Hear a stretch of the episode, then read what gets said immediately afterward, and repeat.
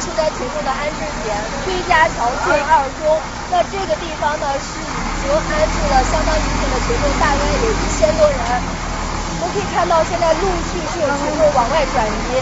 现在学校里面的积水也是非常非常的严重。大家可以看到，因为呢现在疫情已经完全被淹，所以呢我们的救援物资呢只能只能通过这种方式给大家进行一个补给。那我们的救援物资当中呢，现在是有矿泉水、呃卫生纸，包括方便面。我们可以看到，现在安置点的这些群众呢，大多都是以老人和小孩为主。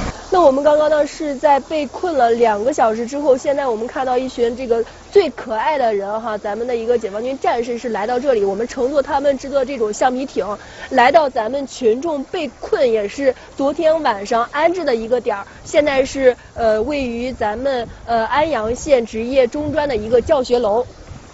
而且呢，在大厅里面，我们可以看到像这种生活必需品，包括一些食品，都是应有尽有。那么目前群众的情绪相对来说是比较稳定的，而且因为咱们这个楼体相对比较安全，所以没有造成这个人员伤亡。然后昨天是啥时候过来了？昨天一来一来有不有点钟了。呃，这今天一天都在这儿待着呢。啊，一直在这儿。这孩子吃饭啥的，这应吃不应吃，有问题没有？呃，没问题，这这政府给提供啊。安置了七八百名。除了这个安置点之外，还有其他的安置点吗？有，然后其他几个是好几个三安置点。嗯。我看到现在群众陆陆续续在往外撤，是什么原因呢？一个是上面水库已经 不放水了。水位下降，嗯，群众家庭家里边的水已经可以回家了。那我们了解到，目前上游水库的水呢，现在已经停止了泄洪，而且随着天气的晴朗，村子里边的积水呢也会日渐的这个退下去。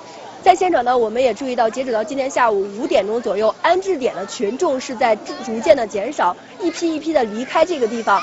那同时呢，工作人员也表示，他们将会继续坚守到这里，直到最后一位群众的安全离开。